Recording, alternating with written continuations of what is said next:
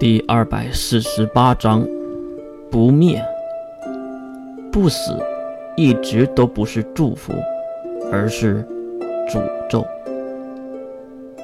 金大的招安失败了，离开了月的宿舍，而屋内的四人也是为此研究了起来。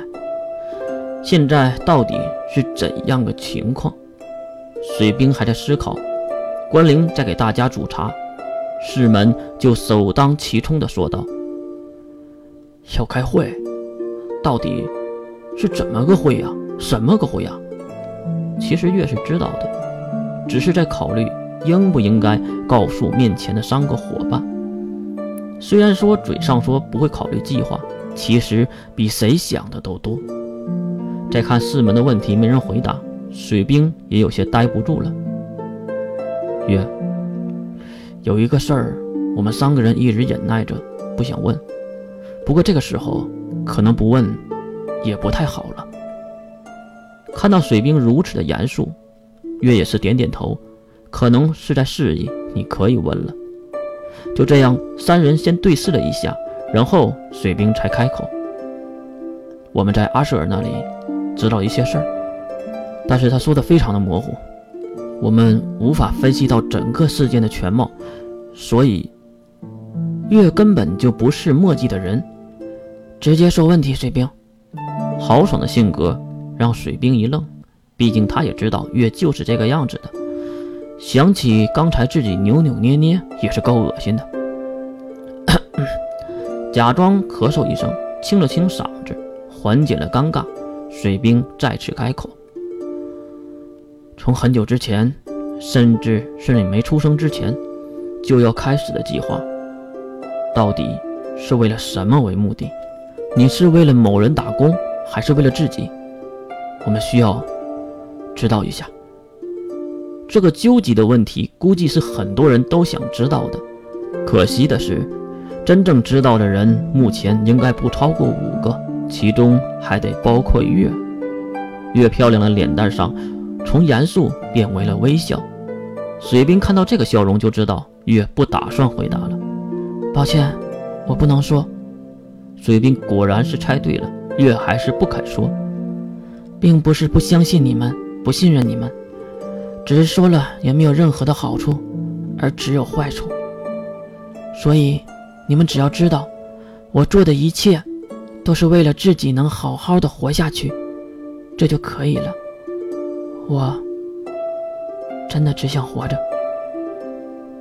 这句话让三人重拾信心，毕竟他们都不知道自己是在帮谁。虽然表面上是在帮月，而月又是给谁打工呢？说到这里，一旁的士门重新拾起刚才的话题：“哎，月，嗯，如果是金龙头的计划，我也希望你能告诉我们，不然我们也不知道该怎么帮你啊。”事到如今，月也没有隐瞒的意识了。好吧，那我就说说。刚才我还在想，是否应该和你们说。不过，看向目光坚定的几人，月无奈的摇摇头，心里在想：自己到底有什么样的魔力，能让眼前的三人死心塌地的跟着呢？从头说吧。这次主要的目的是巩固金家政权。武力 F 不死族的宗家派别，毕竟金氏不死族一直都是金龙透统治的范围。武力 F，那金龙透打得过金大他们吗？对于四门的问题，其实都不用回答，当然打不过了。所以金龙透会利用星甲联盟的关系请我过去参与这场会议，不然金大怎么可能登门拜访来招安我呢？关灵听得有些好奇，没太听懂。小月，金大先生，不是因为你救了金火先生吗？才来找你的。关灵，金火本来就是杀不死的，所以他大可以偷偷的进入魔兽探索的队伍。